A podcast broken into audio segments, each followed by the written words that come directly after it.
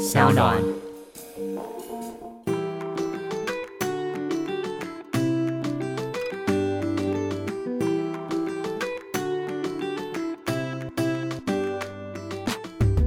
回到 Ivy 爱公威，今天呢一样是邀请到我们的女力很厉害的代表 Blair，欢迎 Blair。Hello，大家好，我是 Blair，我觉得我们认识的渊源非常非常久、而且有点哎难解释。有点难解释，而且甚至还有人以为我是你的亲戚。对，没有，我就直接说爱爱人是类家人。对对对对我们家族聚会啊，大家会聚在一起我。觉得这缘分真的非常的奇妙。然后呢，我们中间因为工作的关系，我们也一起去了韩国。我们那时候去韩国批货，对不对？对那次是把你吓到？我觉得不止我吓到，很多 韩剧很少有影片拍这种，觉得那个时候很少，对对对，蛮多观众看到那种韩国代购原来这么的辛苦，对原。来光鲜亮丽的背后是这么多的熬夜啊，对要选没错货啊等等。而且那时候你是很真实的呈现你的状态，对，你真的就是我真的累烦而且一。看时间才两点，哎，对，我觉得那边真的太好笑了。我那时候印象我觉得太深刻，因为我们很常带货，所以我不会觉得这个时间是累或是怎么样。你顶多就是知道哦，大概现在这个时间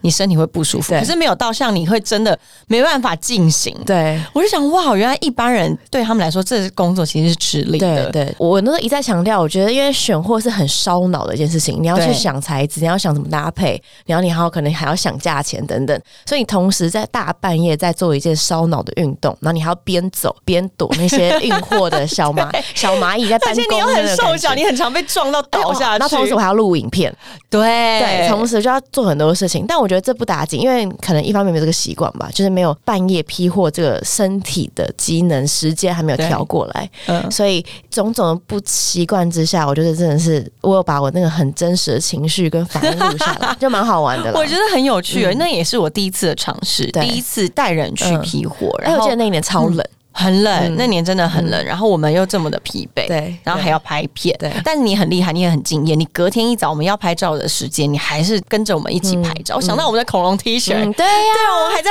饭店的房间里面拍照，对对对，对，哎、好久以前哦。有没有两年？呃快两2020年快两年了耶！嗯因为中间呢，其实 Blake 在疫情之前啦，你中间去过非常多地方，对不对？对我几乎就是一整年有一半的时间都在国外。这个是你之前本来就预设你的生活没有哎、状态我本来就是一个嗯，有任何机会就想要去把握，不管是工作上啊，或者是有什么邀约，甚至是朋友的邀约的旅游，那个都会在我的 priority 的第一名。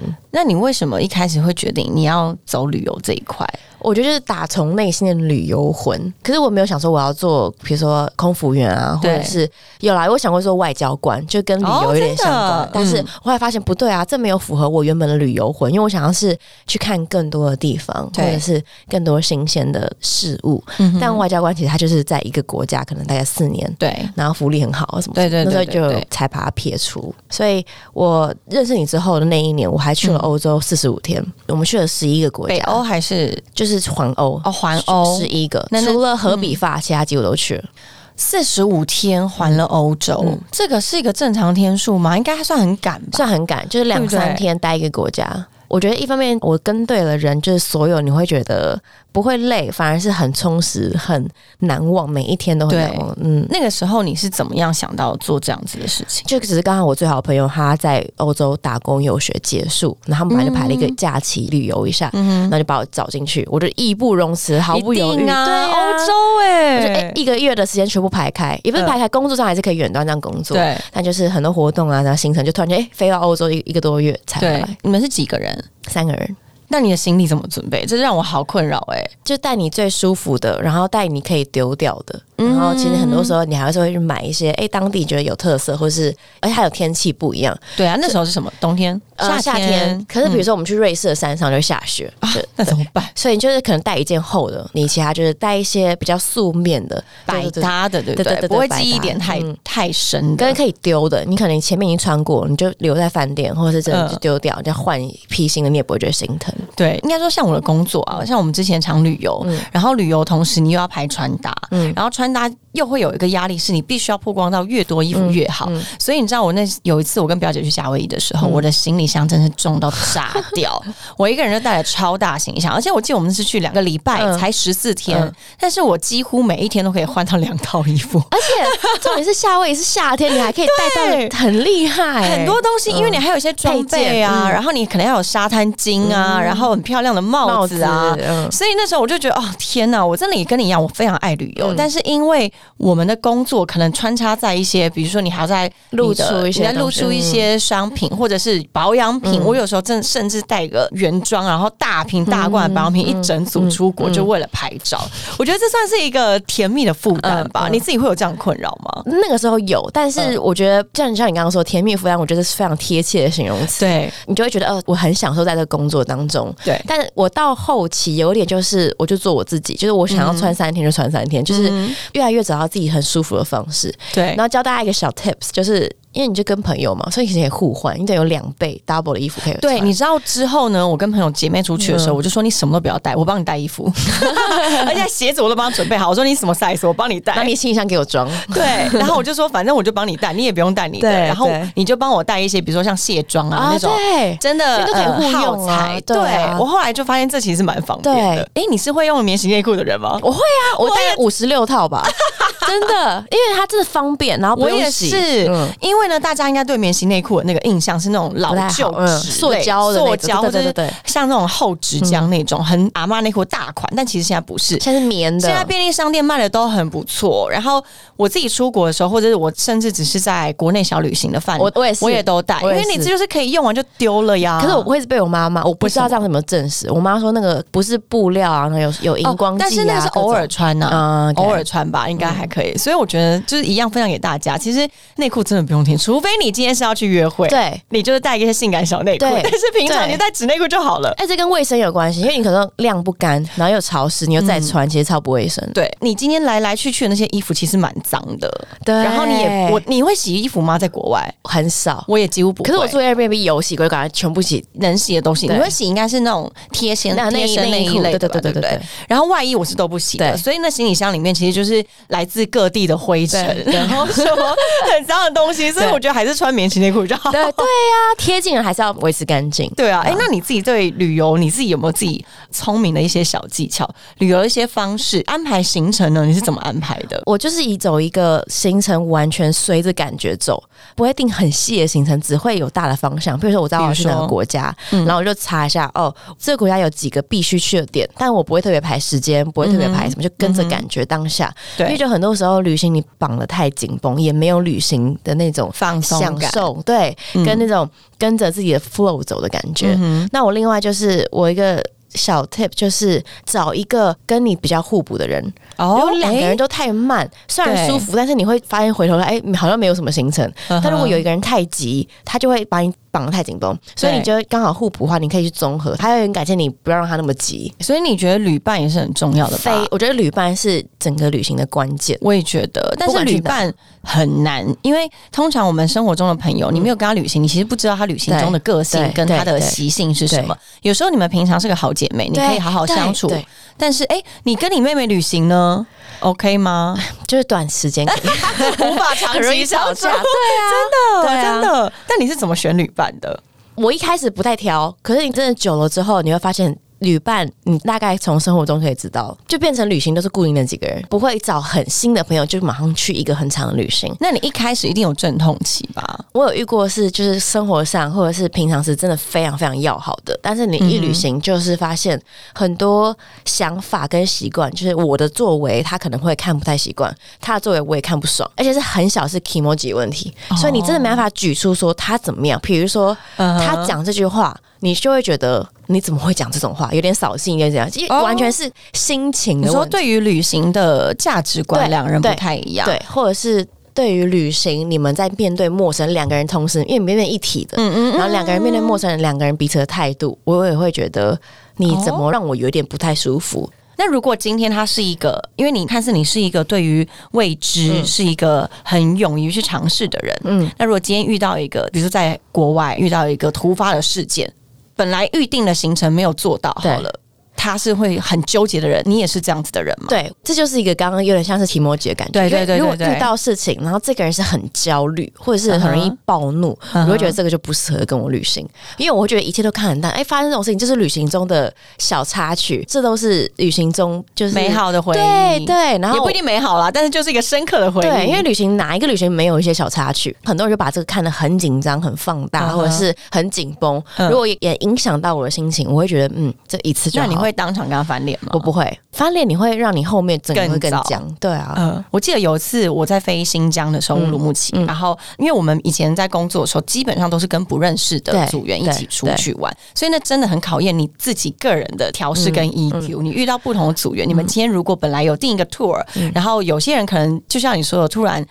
惹到你，或是他的有一些行为让你觉得不舒服的时候，你要自己去调试，因为这都是一个呃你要长期去面对的事情。印象很深刻，那时候我们好像开开心心，本来定了一个一早的旅行，要到某一个沙漠去看骆驼，然后在沙漠在乌鲁木齐新疆一个很偏远的地方。但是我们在集合之前呢，大家就很开心啊，因为都是年轻的那个空服员，大家很开心哦，终于可以去乌鲁木齐玩了。然后我们在去集合地点的中途，我们看到了一个串串，就是有一大锅，然后有很多那种炸串啊、羊肉串，嗯然后它在里面，我们就觉得好想吃哦，我们就全部都围在里面。那那时候已经有很多很多的客人在围着那一小摊子，我们就是一人一手啊，然后拿着很开心在路边吃啊，还拍照啊嘻嘻哈哈。就转身的时候，其中一个伙伴他就说他的手机不见了。嗯，那个瞬间不见了，那个瞬间不见了。嗯然后我们就想说，天哪，我们时间要到了，但是又想要帮他找手机。嗯不可能丢他一个人在这边找手机。我自己心里的想法是，这个 tour 就算了，嗯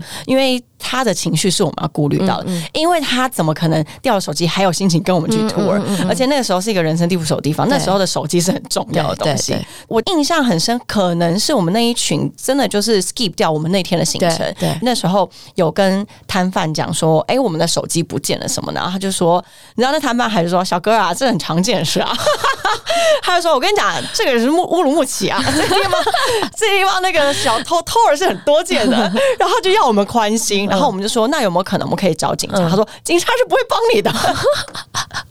我们那时候真的就是因为大家都站在同一阵线，所以没有人没有人会因为我们的组员他掉了手机后开始就是埋怨他。哎，他很棒啊！对，我觉得那个时候真的是很幸运遇到这么棒的，大家都是呃有同样在旅行有理念的。可是这样很难得哎，因为你会有人说我都缴钱了，我要去那个 tour 对或者什么的因为有些人呢，其实我后来发现呐、这个跟有没有常旅行有关系。啊，对，因为像你也是常旅行的人，然后像我，如果我不是那么常旅行的话，可能我就会很计较今天这一天是不是多么重要，因为我可能一年才出来这一次，我可能请了年假，我好不容易就带我的女朋友啊、我的老婆啊一起出来玩，但竟然遇到这种事，然后就开始怪别人，因为尤尤其就是不认识的人的话，对，但是我觉得。可能今天如果大家是爱出去旅行的人，应该就会像我们一样比较放宽心，对不对？反正下次再来就好了。对我后来呢，也跟你一样，因为早期啊，在刚开始飞的时候，我是一个很少出国的人，我家里平常也都不太，我没有出国的机会，所以在一开始飞的时候，每一次去一个国家，我都要玩到非常彻底，然后想尽办法的，说不定你就是那。个让人家觉得很讨厌的人。对我有可能，我可能早期那时候刚开始飞前几个月的时候，就是很认真，但还好，因为那时候的同学都是都很大家都是很新，然后对于旅行都非常有新鲜感，所以呢，那时候有可能让别的组员有压力，就觉得啊，这个妹一定要去哪里玩，去哪里对去哪玩对对。但是我后来真的慢慢慢慢旅行多了以后，就觉得其实我今天只要去一个地方，今天我只要有一个目标达成就够了。比如说我今天去这一趟十天的日本好了，我只要吃到一个米其林一星，就这样就够了。嗯然后我就其他都别无所求，天气差啊，或是怎么样也都还好啊。，走路休息啊，逛逛也好。对，那你早期也是这样吗？还是你真的是旅行久以后才开始这么的坦然？我觉得你讲很很完全很合理，是旅行久这件事情，但你不会发现。不会想到是哪一个点或者哪一个 trip 对开始你会这样子，还是慢慢慢慢的会越来越放下，越来越放下，越来越放下。然后到最后，我开始有一句话跟旅伴们讲，就是旅行中没有遗憾才是真的遗憾。因为你真的要遗憾，没错对，没错你要有点遗憾才会说哦，下次我们再来。因为很多人就觉得一定要全部都要，有遗憾就是觉得很隐恨，然后会带这种不好的情绪再回来台湾，就觉得何必？对对啊真的，因为像我以前啊，呃，每一年我都会安排东京樱花开的时候，我要去赏樱。嗯但我飞的这五年中，我没有一次赏到一个真正盛开的樱花。嗯，我不知道为什么，因为因为其实东京它的樱花盛开就一个礼拜，嗯非常短。然后你要排班要怎么样，你事前排假日，你也很难去预测说它到底是不是那一、嗯那一个礼拜盛开。所以呢，我就每一年的期待，每一年的失望，然后第二年就觉得我要再去一次，然后就每五年中去了五次都没有盛开。但是就到现在还是觉得说，对我今年还是要想办法。，可是这五年这五次都是一个很美好的过对，程，因为你会想尽办法。好，那我今天往北一点的地方追、嗯啊，追不到，那我往南一点地方追，就是想办法，想尽办法去追它。但我觉得真的很美好的回忆，对啊就会变成说，赏樱对你来说是一个你旅行中很必要的一个印记。对就像我们刚刚聊的，其实有遗憾反而是件美好的事情，对不对？对。那你自己有没有在什么情况下你会安排一个深度的旅游呢？如果我真的在一个地方待的比较久，我就会排很深度。因为我们我们工作很弹性，跟加上我们可以前后整个在延长也在延长，再加上你可能住宿如果真的方便，住朋友家、住自己家没有什么压力的话，我觉得一定要有很深度，我会觉得太虚度在这边生活的日子。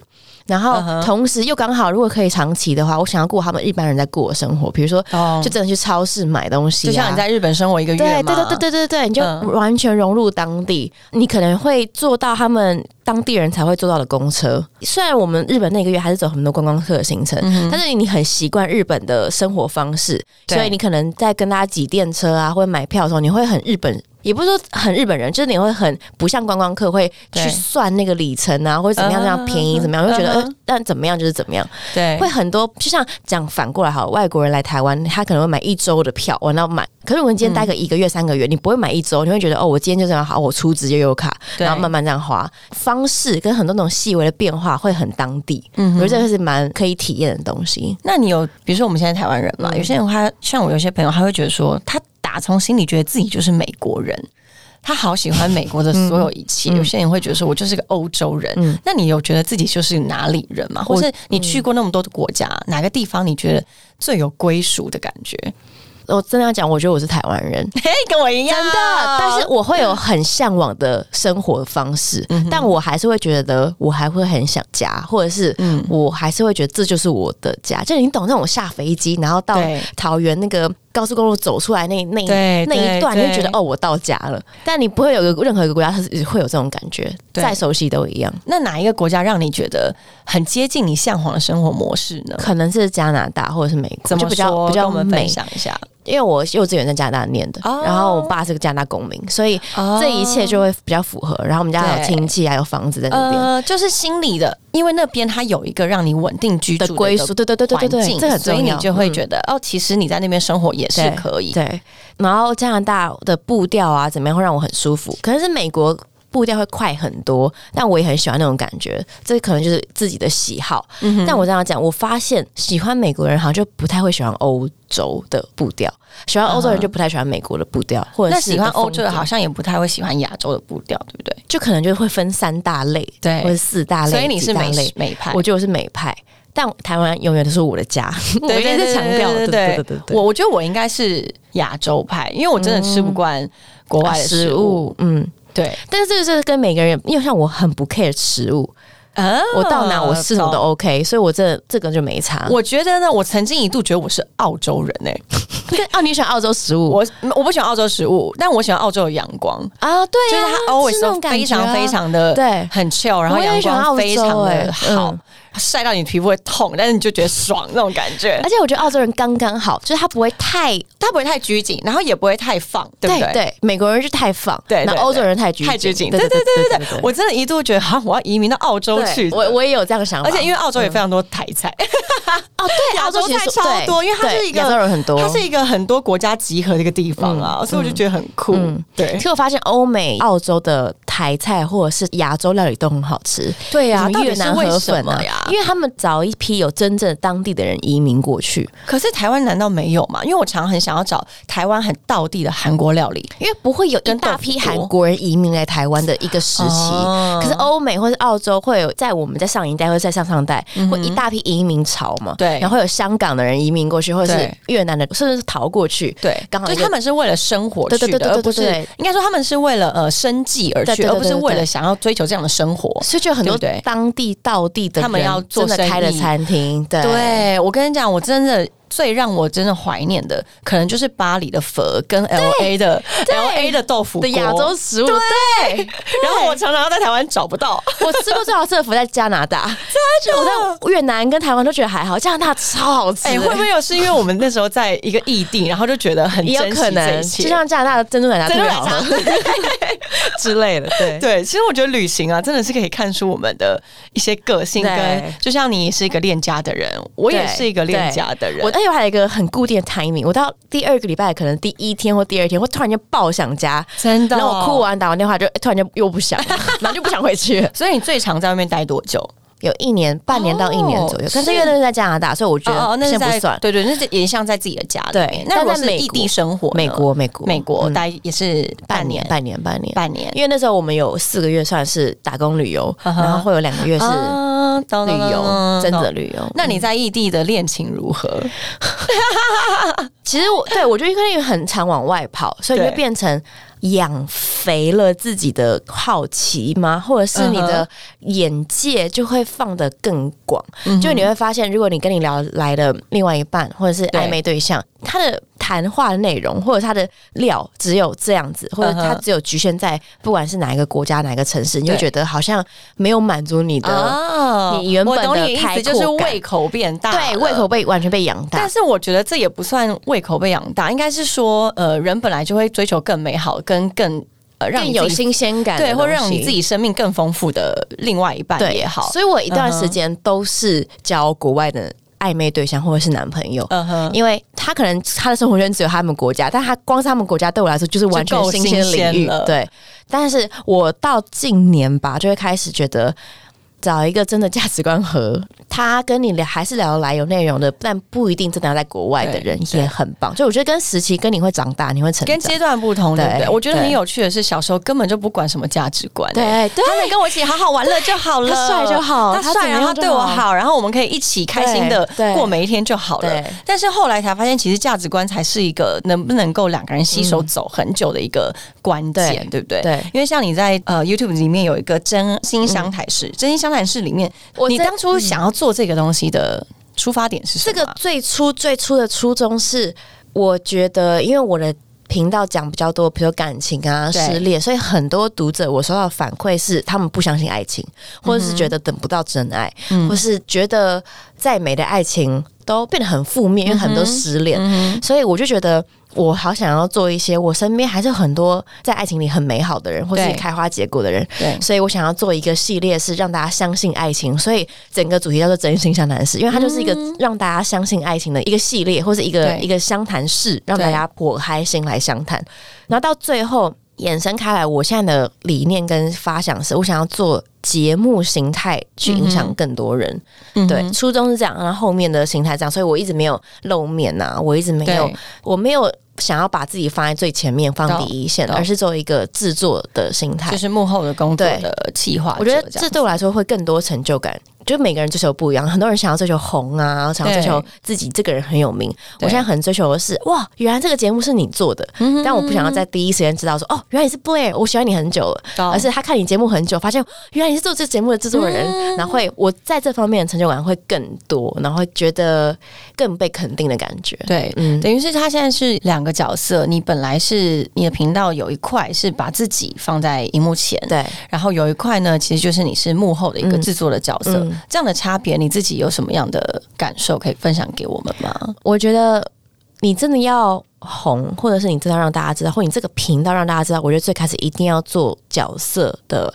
比如说偶像式的包装，或者是让大家有一个追随的人或者形象是目标，因为你这光做品牌很难，除非你有个很强的团队，是。除非你有像电塔，就是它电塔虽然算是个品牌，但是它是有很多很多人做那种偶像式的，嗯嗯嗯，它还是包装，对对，有人设的，所以最开始初期一定要人设，但你后面你想要做在市场上有一定的声量之后，你可以做更多你想要做的事情，就是我一步一步，我也没有铺陈，就是跟着感觉，跟着发现，哎。我可以这样做，对，又是我的理想化。我找到机会就想要做更多。我的理想就是做一个制作人的角色，或是导演的角色，不管是导 MV 啊，或者是做一些比较有意义的节目。对，所以其实真心相谈是是让你有这个信心跟自信去。对走向这一个对，刚开始只是试试看，然后发现，哎、一开始你会怕你的频道上你没有露脸，会不会没有人看？但你发现，你只要做出有意义的东西，大家也会肯定你的作品。是。就变成是他已经不再在看你的脸，是看你的作品，所以你到最后发现，只要是你做出来的作品，然后有那个意义，你有你原本的核心价值跟你原本的品质在，你会更有动力继续往下做，就是也是一步一步找到自己的方向。那中间有遇到什么挫折，让你不想要再这样下去过吗？就算经营频道也是呢，因为你经营频道三年，嗯，在三年将近三年。将近三年，我觉得，如果先单讲真心相蓝色的挫折好了，对，大致上没有什么很大很大的冲击或怎么样。真的挫折是我很想找来宾上来，但是来宾会抗拒。那可是这些来宾可能是观众敲完的，或者是我自己很想要他们上来的，哦但他们可能一他们可能会怕会有一些疑虑啊，或者怎么样，这些我都能理解，因为我自己可能有上其他节目也会这样。对，所以这边我自己会小打击，就是哈，我自己的节目是让他们没有什么说服力上来，或者是对，嗯或者觉得哎、我我还是我这个人设有问题，然后让他们觉得不敢相信，嗯就会开始自省这一部分。所以你还持续的修正自己嘛？对跟心态吧，跟你要怎么跟观众交代，说你怎么一直没有邀到这个大家很理想的来宾，哦，啊。那其实这也是一个无形的压力耶，因为你有你自己想要做的东西，嗯。然后你也有观众给你的嗯。设定的一些目标，但你是怎么样去排解这样的事情呢？我觉得也是完全需要时间跟历练，嗯就是你没办法，你一开始怎么想，你就可以真的这样想，你要有时间一步一步的去。可以说消耗嘛，或者是打击你，你才开始慢慢去。我觉得这是要练习一个情绪练习，跟你的 EQ 练习的。嗯嗯哼，所以你以前，因为就我的认识的你啊，你是一个真的很可爱、非常情绪非常满。因为我印象中，我第一次看到你，我觉得这个小女生也太可爱了吧！就是你在讲自己的一些理想的东西，工作啊、生活啊，你就充满了很多的可爱的幻想，然后情绪非常多，然后非常非常的天真浪漫的感觉。那你有觉得我变了吗？我觉得有，嗯，但是我不能说这些天真浪漫少了，而是你把这样的东西做一些修饰，然后你变得比较稳重跟成熟了。你做的每一步路其实是有你的道理，以及你可能因为。经营自己的频道三年来，你不管受到了一些打击，或者是鼓励，或者是自己对自己的一些喊话也好，其实我觉得你成长很多、欸。哎，跟我们分享一下你这一个一路上来的经历吗？很多人会因为一开始对你会有一个原本的人设，觉得你应该就是这样，他们第一时间认识你就是哦，情绪这么满、这么可爱或者这么真的一个人。我没有说我现在不真了，或者是我没有说我现在不是我了，不是我想做的样子，而是人都会变，然后人都会成长，人人都会变才是不变的道理。对，所以很多论坛啊，或者很多人会说，哎、谁谁谁变了，或者谁谁谁原本不是我原本喜欢的样子。我觉得创作者最怕看到就是这句话。对，但是你要想，就是人都会变，然后人都会成长，嗯所以你一直在设想他在你脑子里的那个人设，他可能就只会停留在那边，因为不会有人不会变。一开始我被人家说哇你变了或者怎么样的时候，当然你会受打击，因为会觉得啊、没有啊，我就是我没有刻意或者怎么样。当你一次次领悟到，其实我每一步都是我。嗯，没有后悔，或是深思熟虑之后才做的决定。我自己最清楚，我做什么事情是问心无愧的，对得起自己就好。你做再多的为自己辩护啊，或者为自己去讲解说你怎么会变成这样，你这个历程怎么样，其实没有人可以百分百懂。对啊，，而且其实确实是因为他们不是你啊，他不知道你经历了什么。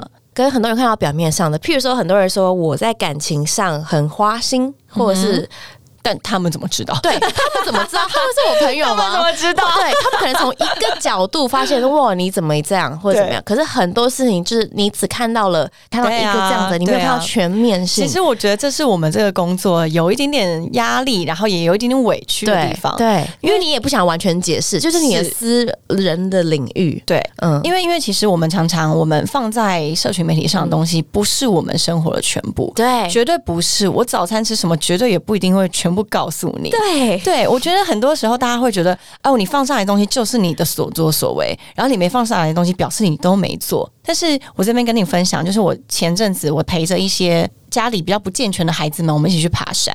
那一次，因为呢他们是家里比较不健全的孩子，所以他们是不能。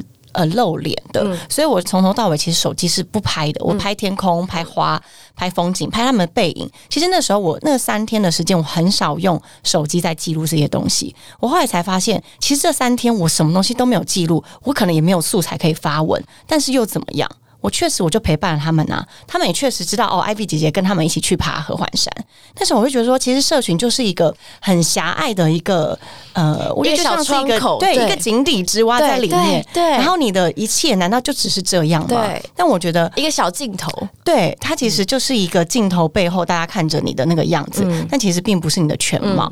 所以我自己也是调整了很多。我也觉得说，其实人家用他们的价值观跟他们的看到你的呈现。来误会你，那是他们，我也不怪他们，因为他们确实看到就是这些东西。但是我们真正生活成什么样的样貌，才是我们要去追求的。所以到最后就是自我调试。对啊，对对对对对。但是因为你的感情也一直都很神秘，我觉得那也无所谓，因为那就是你的生活呀。你不需要因为网友说哦，你好像是很花心，或是你好像怎么到处都不能来，或者都不曝光你的稳定的感情什么的。我觉得那。就是让他们自己去，但是每一个人都有每个人的苦衷。你真的，你很，你很有可能，你这样子好心的建议或者好心的疑问，让人家会觉得很有压力，或很有负担。对，然后你不会知道后面发生什么事情。会不会有人有人说哇，你脚什么看起来一跛一跛的？然后你怎么受伤了吗？他可能永远都不想跟大家公开他曾经怎么样怎么样。有时候不要太好心，但你后来就是反个方向讲，其实他们真的是很关心你了。对。把你当做自己的朋友一样，然后可能会给你一些建议。对，但是我觉得听建议的人跟给建议人都不要太上心，就是不要太走心了。对对，给建议他不听无所谓啊，然后我要不要给他建议也无所谓啊，对不对？我觉得这可能是我们在经营社群媒体要去面对跟学习的东西，跟这个尺度你拿捏，每一个人的尺都不一样。真的，就有人可以大曝光他们的从头到脚的生活，对，有些人保护的很好，私生活，然后很私密的东西。我觉得这种东西其实都是。每一个人他自己的决定了，但是你是不是也因为，就算你有自己保留的那一块，可是在网友上看到你的这一面，你应该也得到非常多他们给你的力量吧？对，因为大家都会说，哦，Blay 会是一个非常正面能量的人，你怎么样去想这件事情呢？呃，我觉得这是一个很互相的，像我的粉丝们，他们说暖炉，是因为他们一开始叫我暖炉，然后后来我就觉得不对，你们也是暖炉，因为你们做的任何支持、任何言语、任何留言。嗯，尽管只是啊，没有任何文字，尽管只是你的一个观看，你的一个理解我生活的角度的一个小感情抒发，对你的小体谅，嗯，我都觉得你们都超温暖的。所以一方面，我觉得可能有点物以类聚，就是我我我觉得我真的是很温暖的人，所以我可以吸引到一群真的很温暖的人。所以当有一群人他们恶意的想要抹黑，想要任意的落井下石的想要做任何。伤害你的事情，我就会觉得我保护好我自己这一群人就好。真的有必要解释，我出来解释，真的道歉。但是很多人说，哎，你那个道歉影片怎么不见了？就是。可能在我身上，你看到我道歉影片不见，可你知道多少人道歉影片可能两礼拜就删掉？这本来就是一个道歉影片，没有人公开法律规定说要永远留着。那我可能当时候发就觉得哦，三个月内就要拿掉，因为我不想用道歉影片来吸引更多人来认识我。这只是一个解释，这是我解释到了，大家都 OK 了就好。对，所以这又变成一个话题，大家可以去抹黑，都觉得 哦你是不真诚怎么样的？所以我觉得你真的做好你自己的目的，你真的问心无愧，就一样问心无愧，然后认识你的人、爱你的人、了解你就好。对，因为其实也很多网友会分享说，他其实，在呃友情中也常常会被人家这样的质疑，或是被同事可能就像说抹黑啊、酸言酸语。其实真的是，当你很相信你自己。就应该说，全世界都可以不相信你，但是你不可以不相信你自己。对对，所以这也是布雷带给我们的一些很正面的一些力量吧。哎，对啊，你最近在忙的事情是不是除了你的频道，还有 podcast？对我 podcast 是最近比较新，比你晚大概三个月左右。然后我跟 Morris 就是一个杂志的编辑，对，那我们一男一女在就是也是聊天。那你们都在聊什么？纯聊天，我们是任何闲聊，任何就我们可以去分享各种从天马行空到自己感情私生活。都会聊，那你跟大家分享一下你的这个 podcast 的名字，大家可以直接搜寻一九四二月台，光是这个名字的也都是乱聊出来的。我们第一集还没有名字。我记得有一集是在解释这个名字，就第一集，因为第一集还没有名字，我们在第一集录了当下取的。然后因为我就真的想不到，然后当下 Morris 就直接拿手机说七点四十二分，然后就觉得超可爱，就对，就这样随性的。你们两个真的也算是一个很随性的主持人。然后因为我们两个都太忙了，所以变成这边是我们自己小天地啊，然后舒压，然后跟大家聊天的地方。所以大家如果想要知道 Blair 的一些抛开你以往工作的形象的一个小地方，就完全是闲聊。对，就像一个秘密基地的感觉。对，但是我最主要还在 YouTube 直接查 Blair 跟 IG 上面就可以找到我。是，然后如果要听 podcast 的话，可以搜寻一九四二月台。那在二零二零年结束了前一天，我们今天是二十三十号，三十，明天最后一天了，真的。你对你二零二零有什么新的期许吗？或是有什么二零二一、二零二一，嗯，或是有什么秘密计划可以偷偷透露给我们？好，我可以讲，因为真的没什么。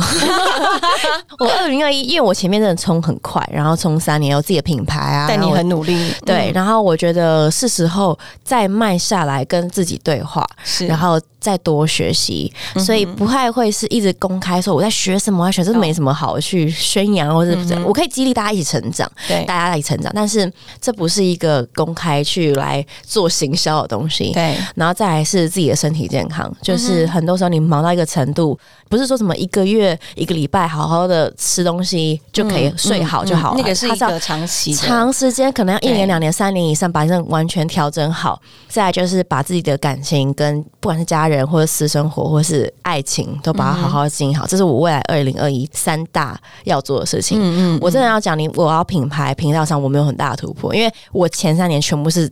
专注在这上面，对。然后我觉得是时候要抓住你这世界末日，你真的要抓住那几项东西是什么？你的健康、你的爱人、你的亲人、家人，对那些比较多头衔的东西啊，比较多名跟利的东西，可能你真的是一个浮云呢。跟加上可能已经到了一个差不多上轨道了，我可以慢慢再慢慢成长，没有说要。大突破才是成长。好的，我还是一样非常祝福 Flair，不管你的生活、友情、家人、爱情，或者是你的事业都能够顺利。哎，那我蛮想问，反正今天最后一天，哎，请说。二零二一你自己的大的，我自己其实差不多。我其实从二零二零就已经开始在休息了。没有啊，可以二零二零年的频道，你的但是我的心态已经不会像以前这么拼了，不会真的我是我要拼到底，我拼第一名，我真的要拼有多少突破，而是我是靠自己的，我会知道我不要太委屈。你的能耐在哪？太勉强自己，我会觉得啊，我今天累了，我就真的休息。我真的以前可以熬夜到，比如说像刚开始减肥的时候，我可以熬夜到五六点、七点不睡觉。可现在我今天如果真的身体已经不舒服，尤其是我今年在处理家里的事情，我身体已经有点警讯了，已经是医生跟我说你这个年纪不应该会有这样的事情发生在你身上的时候，我才开始觉得说，其实我应该好好对待我的身体，因为我身体是我父母给我的。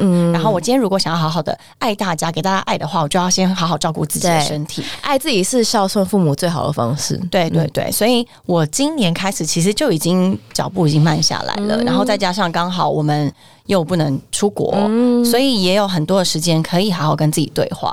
那我也是希望能够。